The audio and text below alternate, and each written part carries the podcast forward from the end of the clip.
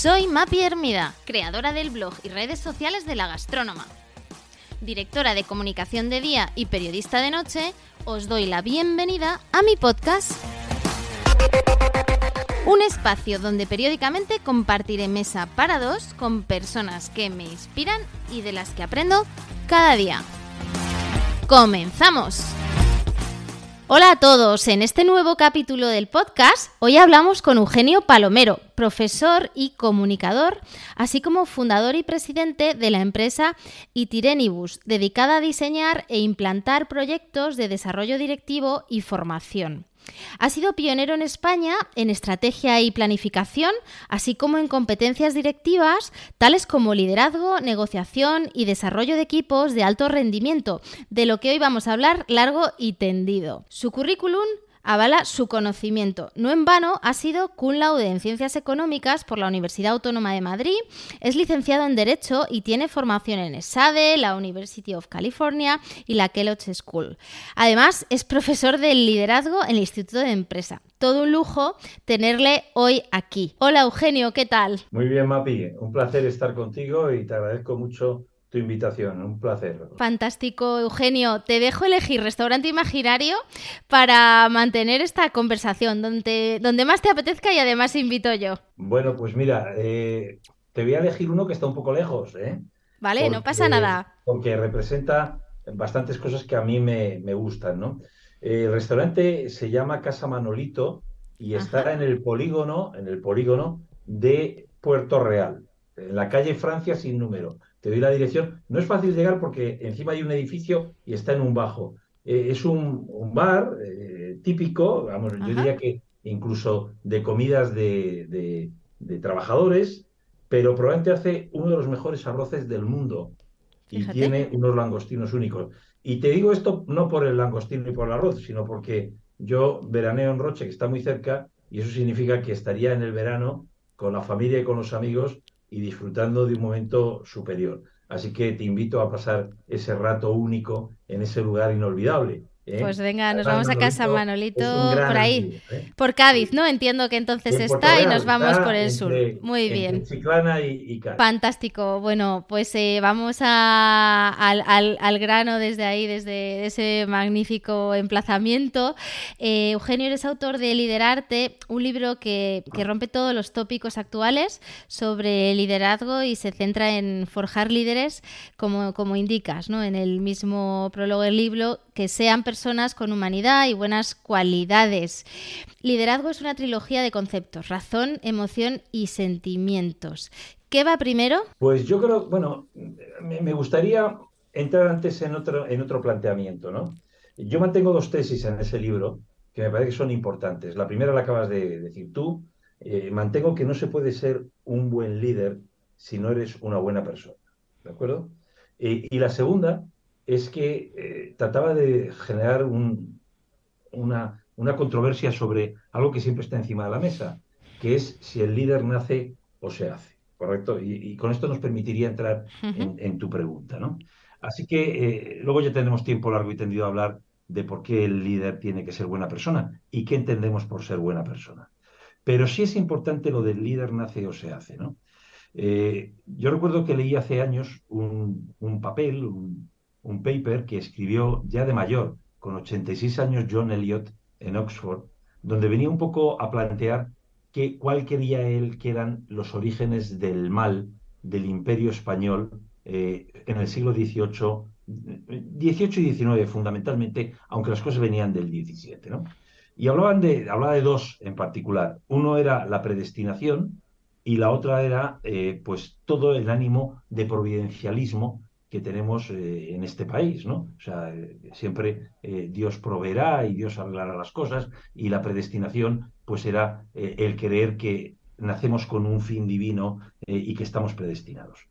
Es verdad que el líder ha vivido durante mucho tiempo en un proceso de predestinación, ¿correcto? Y es verdad que ese proceso de predestinación ha ayudado y que hay una genética y que no vamos a negar esta película, ¿no?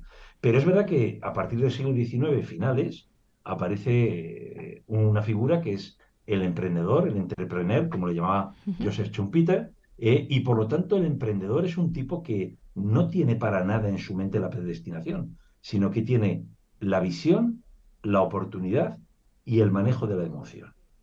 Y creo que esos tres factores son elementos críticos en el líder actual. ¿eh? Eh, es una persona que tiene visión, es una persona que es capaz en esa visión de definir muy claro las oportunidades y es capaz de tener una ambición innata por conseguir lo que se propone. ¿eh? Eso es algo que es importante, ¿no? Y que ese afán le mueve y le lleva pues a alcanzar las cuotas más importantes que te puedas imaginar, ¿vale? Siempre y cuando exista equipo, ¿eh? que esto es un elemento que nunca podemos dejar fuera de juego. El equipo es un elemento fundamental. No puede haber líder sin equipo. Yo digo que nunca hay líderes de salón. ¿Eh? Lo mismo que no hay toreros de salón, pues no hay líderes de salón. El líder necesita tener un equipo y, por eso todo el juego empieza a partir de ahí. Has hablado de, visión, en tu libro detallas diferentes cualidades y valores de ese líder. Em, ¿Cómo se trabajaría un líder eh, visionario?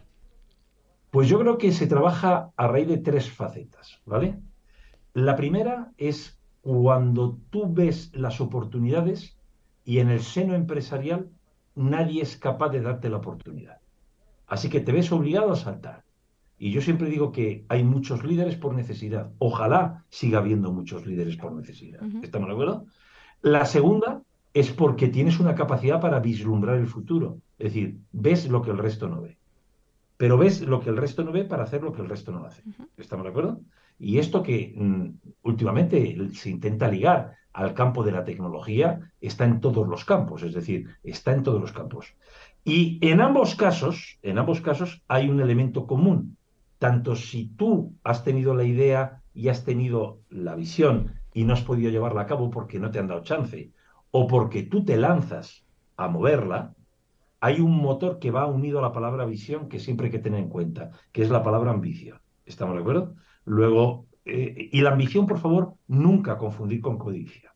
Nunca. ¿Estamos de acuerdo? Ambición es ir más lejos. O sea, como está en el escudo de España y en el escudo de Cádiz, ese plus ultra, el ir más lejos, el llegar a donde el resto no ha llegado porque crees que existe esa chance y que puedes hacerlo.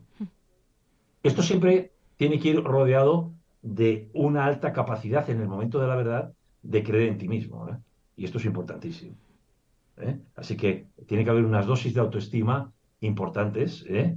que cuando estás gestionando y gestando el proyecto muchas veces no está, pero llegando a la verdad, pues eres capaz de dar el do de pecho eh, y sacarlo adelante. Eh, hablabas de que el líder no nace, eh, se hace. ¿Qué palancas hacen un buen líder? Hombre, yo creo que la palanca fundamental de un buen líder siempre, por eso digo que tiene que ser buena persona, es que tiene que haber detrás un sistema de valores, ¿vale? Y el sistema de valores al fin y al cabo es innato, es decir, tú lo aprendes pero hay un factor innato en ti mismo, ¿no? Es decir, eh, por ejemplo, el respeto es un elemento fundamental. ¿Estamos de acuerdo? No es fácil encontrarte gente que respete. ¿eh? Ya no estoy diciendo simplemente que respete tu persona, que esto sería de sentido común, sino que respete tus ideas, que respete tu forma de pensar. ¿Correcto? Otra cosa que es importantísimo es, eh, a mí esto me encantó, una vez se lo escuché a una persona y, me encantó, y se lo escuché en el colegio, eh, es que antes del fondo siempre están las formas. Es decir, eh, tú puedes tener un fondo extraordinario, pero si tus formas te traicionan, pues mal vamos. Es decir, y en las formas entra la educación, entra el cómo tú te comportas, cómo marcas las reglas de relación de las personas. Por eso hay personas que, que tienen muy buenos dotes eh, para ser un buen líder, pero le falta ciertos dones, ¿no? Es decir, eh, cosas que, que la gente dice que son elementales, pero para nada son elementales, ¿no? Entonces, todos estos procesos, todos estos procesos son los que tú inculcas a través de tu forma de hacer y de comportarte al equipo. Por eso el líder deja huella, siempre deja huella.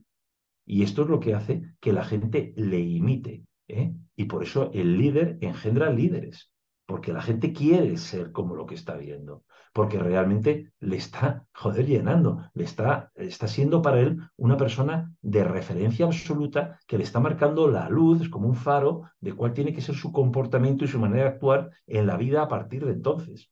Así que todos somos fruto, primero, de una educación, de un sistema de valores familiar y del colegio y de la universidad y de la sociedad en la que vivimos y de las personas que nos rodean. Por eso muchas veces eh, eh, en tu mente afloran cosas, ¿no? ¿Cómo se comportaría mi padre o fulano o mengano en un momento como este? Pues porque estás intentando acudir a la fuente, es decir, para, para poder afrontar esa situación. Así que pon una palabra. El líder, ya sé que es una palabra manida, pero a mí me gusta, inspira, inspira, inspira en esto, inspira en cómo hace, en cómo se comporta, en cómo afronta las situaciones, en cómo maneja el conflicto. ¿Eh? Y luego ya otros factores críticos que para mí son claves, en cómo maneja la vanidad, el orgullo, la arrogancia y cómo es una persona humilde, cómo es una persona humilde. Por eso mucha gente está, le pierden o las formas o el manejo de todo lo que hemos dicho, la arrogancia, ¿eh? la vanidad, ¿eh? la soberbia, etcétera, etcétera. A eso es a lo que me refiero con que tiene que ser buena persona. Por eso, cuando encuentras una persona de este, de esta, de este calao, te marca, marca, ¿vale? Y no quiero dejar fuera un factor crítico. El líder siempre es generoso. Y me voy a explicar. Es generoso no en el dinero, sino es generoso en que da de él antes de pensar en él.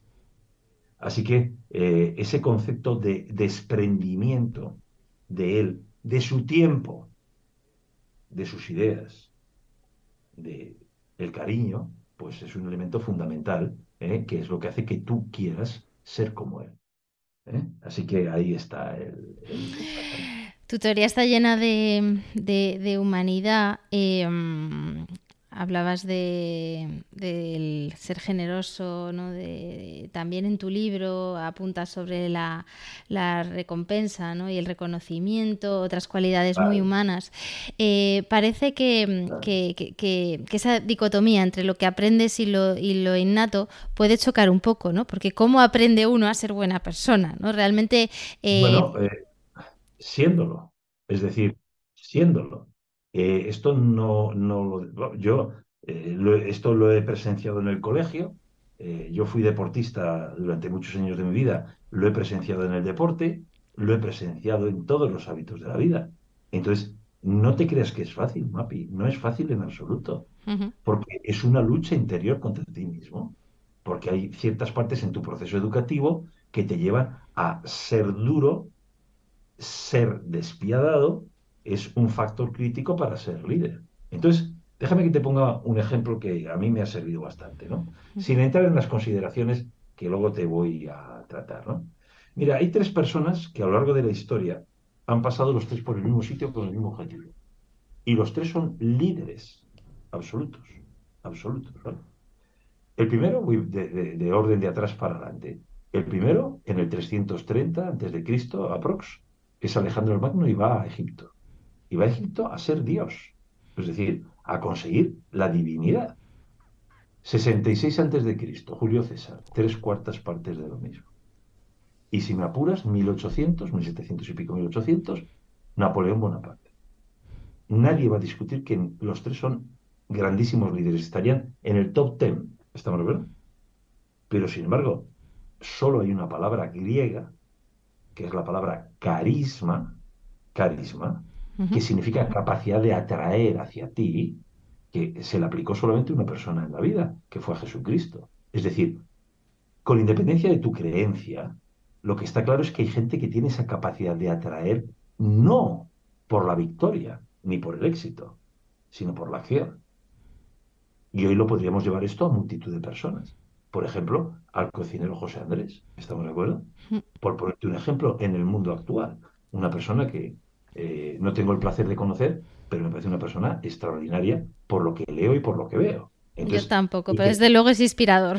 Eh, claro, entonces te inspira y te dices, coño, ya está, oye, podría estar en su restaurante perfectamente bien y probablemente estará porque necesitará ganar dinero, necesitará mantener el negocio, pero eso no le quita ni es óbice para que dé de él sea una persona generosa y tenga una conciencia social que hace que muchas otras personas se inspiren. El otro día escuché a un tipo en particular, un director de cine, que había estado con él eh, eh, pues seis meses o cinco meses en Ucrania y decía que le había inspirado tremendamente, ¿no? Entonces, y esto no es necesario ir, como el caso de José Andrés, te los encuentras en la puerta de tu casa. Así que, por favor, desmitifiquemos la palabra liderazgo, ¿está verdad?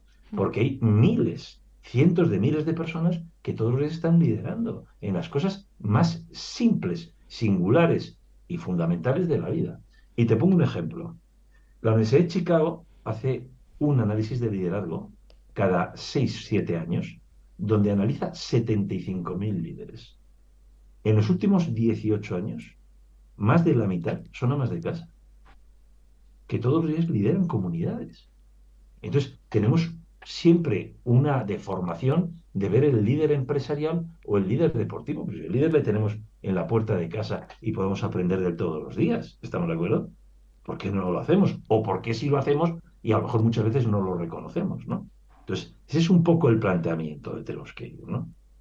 Una de las estrategias ¿no? que indicas en tu libro de liderazgo es el trabajar eh, objetivos a corto plazo. Explicas que eh, bueno, al final es bueno realizar acciones, eh, rechazar el desánimo. ¿Cómo convive esto también con esa con ese líder visionario, ¿no? De, adelantarse ah, al futuro y de imitar el futuro. extraordinaria pregunta, Mapi, extraordinaria pregunta. Pues mira, esto es el planteamiento. Yo puedo tener muy claro la meta, pero la meta está rellena, rellena y compuesta de etapas. El líder tiene que saber fragmentar la llegada a la meta en etapas, por una razón muy simple, porque el equipo necesita refuerzo a corto plazo. Yo no puedo tener un equipo con un refuerzo a 15 años, ¿me explico? Porque durante 15 años pueden ocurrir multitud de cosas y lo normal es que la gente pierda la ilusión, las ganas. Yo tengo que estar manteniendo ese refuerzo. Mira, hay dos cosas que son eh, para mí impepinables. Es decir, eh, primero porque las he aprendido y segundo porque las he experimentado. El ser humano en general, hay dos cosas que necesita para vivir. Y uno dirá, coño, el oxígeno, el agua, sí, y luego ya los románticos dirán el amor y todo esto, pues perfecto. Todo esto te lo compro, ¿vale? Pero necesitan además pertenecer y reconocimiento. Entonces, yo te puedo promover que pertenezcas a un grupo, lo cual te da un plus, te da una motivación, pero además necesitas un reconocimiento. Y yo no puedo diferir el reconocimiento, ¿estamos de acuerdo? Salvo que seas tú un Superman o una Superwoman. Es decir, que permitas eh, estar 30 años esperando como San Agustín. Es decir, ya pues estamos en, otra, en, otras, en otro tipo de cosas, ¿no? ¿Eh? Por eso ya aparecen factores de otra índole, la fe, etcétera, etcétera. ¿Estamos de acuerdo? Pero claro, en una empresa yo no puedo, una empresa es una empresa. Entonces yo tengo que mantener un proceso o una empresa, me refiero, o lo que sea, llámalo el ejército o el equipo deportivo. Yo necesito es tener algo que me permita el refuerzo eh, a corto plazo. Actualmente eh, parece que se ha estresado y se habla mucho ¿no? de toda, toda, esa faceta de líderes resilientes que gestionan el riesgo, la incertidumbre y más con todo esto del, del, COVID. Era uno de los puntos también que apuntabas en tu libro ya hace años. Eh, ¿Tú también tienes esa sensación de que es algo que actualmente es muy, muy necesario en nuestros nuevos líderes, en estos líderes del siglo XXI? Ya te lo digo yo, como no sepas manejar la frustración, apaga y vámonos, ¿eh? Apaga y vámonos. O sea, para mí la palabra resiliencia no solamente está en dar un paso atrás para dar otro para adelante, es que la palabra resiliencia es cómo manejamos cada uno nuestras frustraciones, que esto es muy complicado, sobre todo cuando te has acostumbrado al éxito, es decir, empieza a ser complicadísimo. Y date cuenta que no solamente en, se tienen frustraciones en el campo empresarial, ¿eh? se tienen frustraciones en el campo personal, en el campo emocional. Entonces, manejar esto y tener una autogestión del problema no es nada fácil. No es nada fácil. Entonces, eh, esto, eh, y, y, aquí aparece una palabra que no ha salido hasta la fecha, y es que aparece que el líder normalmente siempre está en un proceso de madurez permanente. Entonces, hacer que tú seas maduro y que tu equipo sea maduro es una obra muchas veces titánica. Estamos hablando titánica. ¿eh? Titánica. Y ahí aparecen factores muy complicados. Y, para mí hay uno que es eh, eh, fundamental y es que tienes que tener un mínimo, un mínimo, digo un mínimo por poner el mínimo, ¿vale? De autocrítica en las cosas. Y muchas veces estás con gente que se cree que son líderes y es que, eh, joder, es la exaltación patriótica llevada al infinito. Y coño, ten un poquito de autocrítica. Y esto nos lleva a que la gente no tiene autocrítica porque hace algo que el líder sí hace, que es escucha. Escucha, escucha. Yo he estado muchas veces en, reuniones de trabajo donde un tipo monopoliza de la reunión de trabajo, seis horas de seis horas. Y el resto escucha, que, aquí hemos venido aquí, joder, me pasas el audio como vamos a hacer tú ahora en tu podcast y yo me quedo en mi casa. Es decir, es que yo necesito participar y tener un mínimo de autocrítica en las cosas. Y hay gente que no soporta la crítica, o sea, bajo ningún concepto. ¿vale? Esto no es coser y cantar, ¿eh? Hay otra palabra que todavía no, ha salido, que es la palabra confianza, que también está muy, muy de moda, el, que el líder trabaje esa cultura de confianza eh, versus una cultura más de, miedo. ¿Qué valor tiene eh, para ti? Bueno, tenemos que empezar con una cosa importante, ¿vale? Eh, vamos otra vez a volver a Julio César un poco, ¿no? Julio César le dice a, a, Bruto una frase muy importante, le dice, mira hijo, eh, esto cuando se llevaban bien, antes de que le matase. Dijo, mira, hijo, eh, eh, vencer es una cosa bastante fácil en esta vida. Es cuestión de inteligencia, de recursos, de suerte y de dinero. ¿Estamos de acuerdo? Tú puedes vencer. Lo que es difícil en esta vida es convencer. Así que yo voy a hacer una misma dicotomía respecto al poder y la autoridad. Es decir, tener poder no es complejo en esta vida. O sea, si mi padre es el presidente del Consejo de Administración y propietario de una empresa, el que yo sea CEO está chupado porque mi padre me va a nombrar y nadie le va a decir lo contrario. Es el dueño, ¿estamos de acuerdo?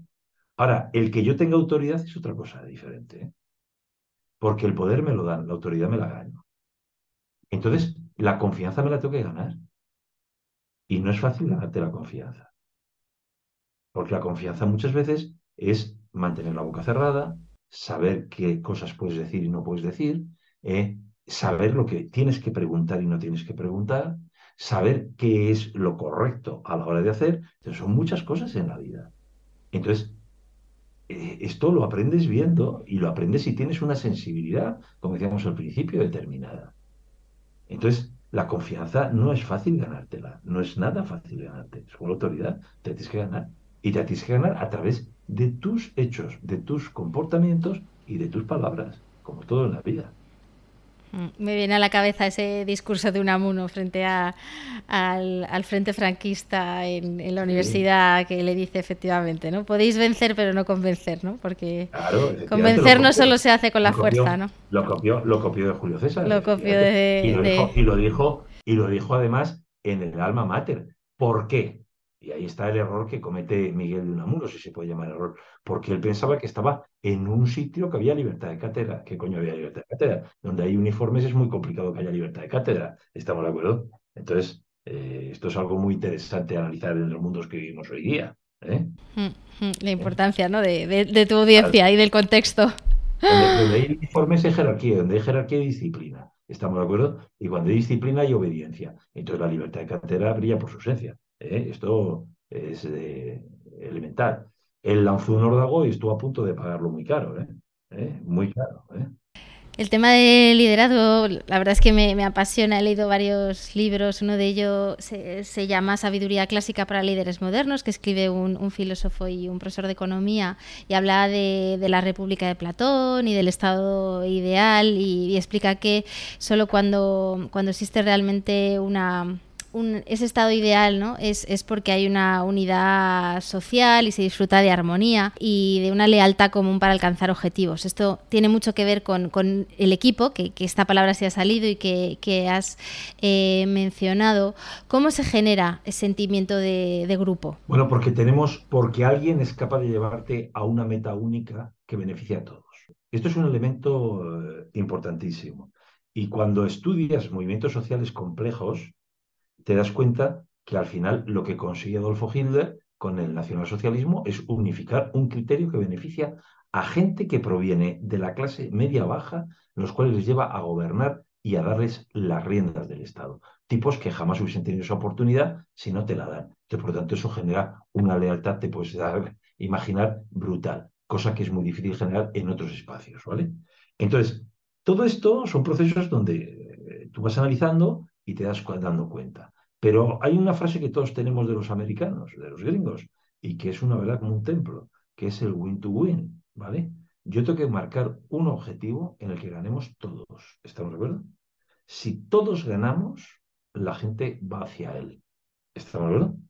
Pero hay una cosa importante aparte de ganar, y es que me tiene que hacer crecer. ¿vale? Y aquí entramos en un proceso donde el líder es fundamental. Tiene que hacer crecer a las personas y tiene que hacer crecer al equipo, ¿correcto? Tiene que hacer crecer al equipo. Y, y claro, cuando un líder hace crecer al equipo, pues hace crecer por una cosa muy simple. Entonces, yo quisiera en esto dedicarle dos minutos, si tú me lo permites. Creo que la palabra líder no admite contradicción ninguna.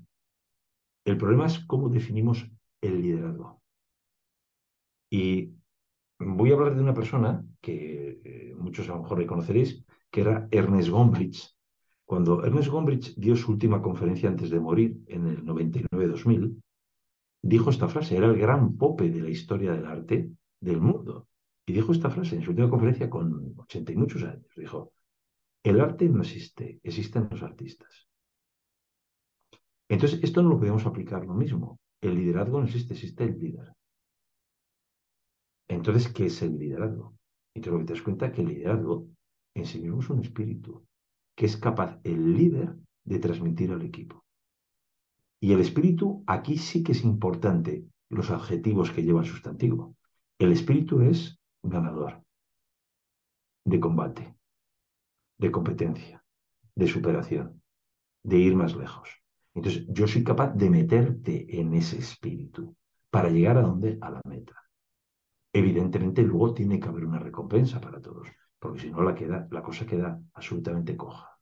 Entonces, esto es lo que te das cuenta cuando ves esta película de ciencia ficción, porque eh, tiene parte de realidad y parte de ciencia ficción, que es 300, te das cuenta cómo Leonidas transmite ese espíritu. ¿Estamos Pero es un espíritu que esto lleva más lejos porque está llevando a que el grupo se inmole. Fíjate lo que estamos diciendo. ¿Estamos de acuerdo?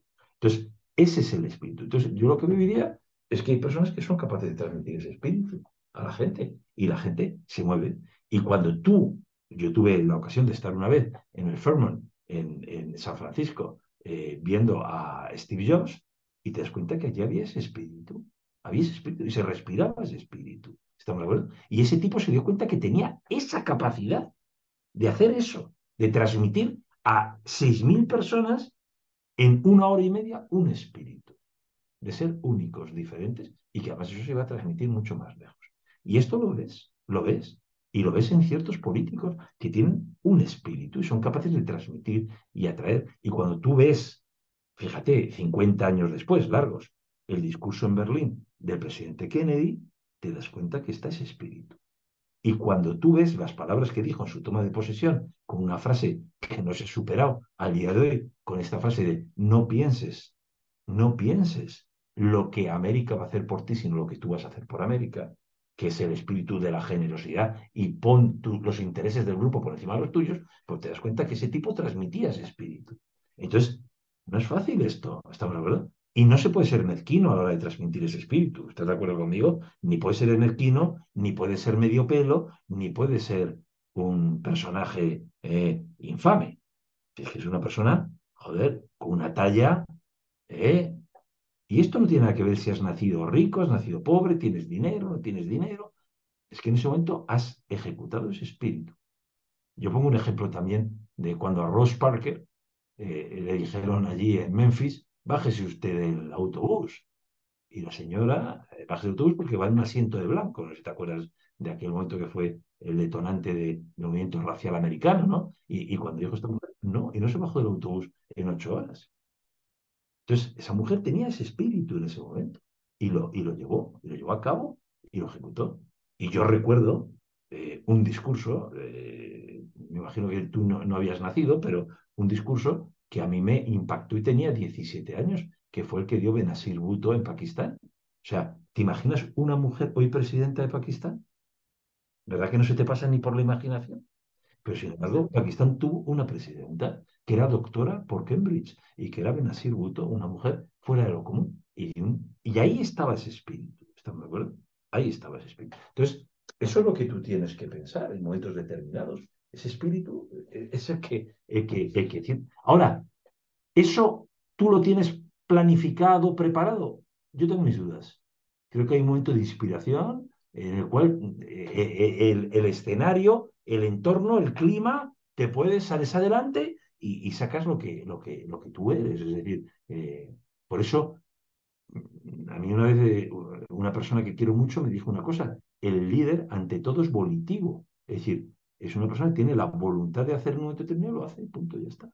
¿eh? No, no, tiene por qué estar predestinado para nada. Lo hace y se da cuenta que ha cambiado las cosas. Y en ese momento sigue o lo deja, pero cambió las cosas. Fue un punto de giro determinado y se cambió todo, ¿no?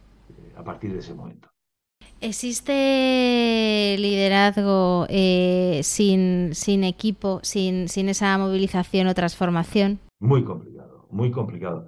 Y, y el último ejemplo, eh, vamos, por poner, lo hemos tenido en los movimientos sociales que se vivieron en los años justo antes del COVID. Es decir, aquí hubo un tipo que escribió con 94 años un libro, bueno, 96, ¿eh? que era al fin y al cabo la protesta, volver otra vez al mayo del 68 francés, ¿eh? un poco retocado, y, pero, pero el tipo, todos le, le, le, tomaron como referencia, pero luego en cada país salió el líder correspondiente, ¿estamos de acuerdo? En nuestro país salió el correspondiente, en Grecia salió el correspondiente, y en cada país el correspondiente, que usurpó la idea porque tenía en su mano la acción, ¿estamos de acuerdo? Punto.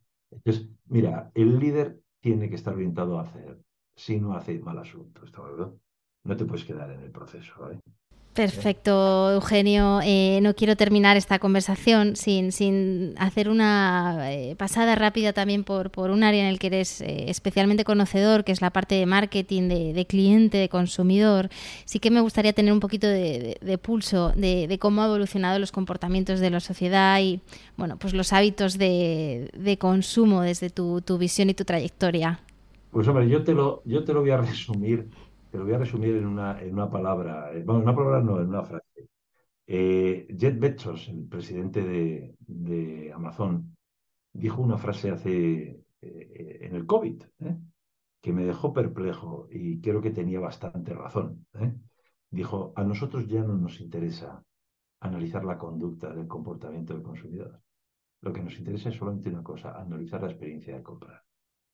¿Vale? Si tuviéramos que reducir todo esto a una idea, pues creo que esta es la idea clave.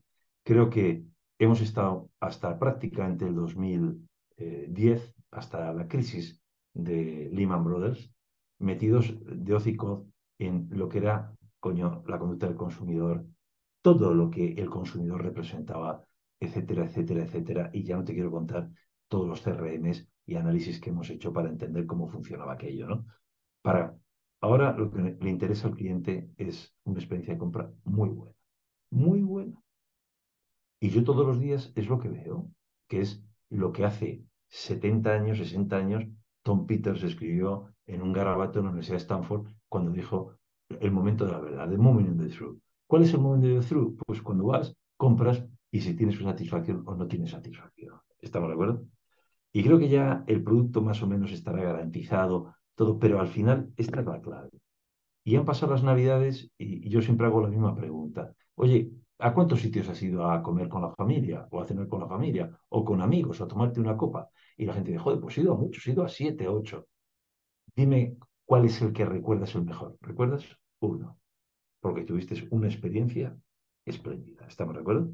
O porque el camarero era espléndido, o porque la comida era espléndida y el camarero era espléndido, porque te aparcaron el coche aparte de la comida espléndida. Es decir, la experiencia es en el momento. Y tú pagas por tener una experiencia buena. Si tú tienes una experiencia buena, perfecto. Si la experiencia es mala, se acabó. Entonces tú piensas cuántas personas están destruyendo permanentemente clientes para las organizaciones. Sencillamente porque tienen mala actitud, mal comportamiento están enfadados y se lo transmiten al cliente o simplemente son incapaces de dar una respuesta. Y cuando tú miras esto, pues te das cuenta que es gente del front line, toda ella, del front line. Cuida mucho a tu gente del front line. Cuídala mucho. ¿Está verdad? Cuida a tus operadoras telefónicas y a tus operadores telefónicos. Cuida a las personas de contacto. Cuídales mucho. Cuida a todo el mundo. Entonces, eh, esta es una charla que siempre tenemos. Iberia es una compañía extraordinaria. Probablemente tiene un presidente, y de hecho tiene un presidente Luis Gallego, que es extraordinario. Todo es extraordinario. Pero al final mi experiencia es la que me provoca el azafato o la azafata cuando me subo al avión, ¿estamos de acuerdo? Y la persona de contacto en el counter. Y si llega la maleta bien o no llega la maleta bien. Y la suma de todo eso es una experiencia positiva o negativa. ¿eh? Eh, lo demás, un día me dijo esto un director general de una compañía aérea. Me dijo, mira, yo puedo dar un servicio a bordo extraordinario, extraordinario, que si la persona llega y espera una hora y cuarto por la maleta, se ha olvidado de todo eso. Va a salir despotricando, ¿estamos de acuerdo? Entonces, cuidar de origen a destino toda la experiencia del cliente es nuestro reto día. Yo lo que lo veo así, cómo lo ves tú. Pues eh, eh, exactamente igual que tu genio, lección magistral, clase magistral, la de hoy de, liderazgo, también de conocimiento del cliente, eh, repleta de, humanidad. muchísimas gracias. Sí, Mapi, un placer. Seguiremos hablando, queda, quedan muchos temas de los cuales eres especialista. Hoy lo dejamos aquí y nos aplazamos para una siguiente conversación. Pero disfrutas muchísimo poder hablar con personas como tú y luego disfruto también pensando que otros lo van a escuchar y que además pues puedo abrir un debate o lo que quieran. O sea que a mí me, fascina esto y esto es lo que nos hace crecer. Así que eh, primero felicitarte por la iniciativa, pensar que esto es lo que hace que la sociedad crezca, se desarrolle y, un placer eh, poner eh, el pequeño balón de arena, como todo, que podemos poner en todas estas cosas. ¿no? Pues hoy lo has puesto, genio, gracias. Muchas gracias. Y hasta aquí la entrevista de hoy. Si te ha gustado, no dudes en dejarme un me gusta en tu plataforma de podcast habitual o ayudarme a mejorar enviándome cualquier comentario a través de mi Instagram, arroba la-gastrónoma o mi blog lagastronoma.com. Gracias y hasta el próximo podcast.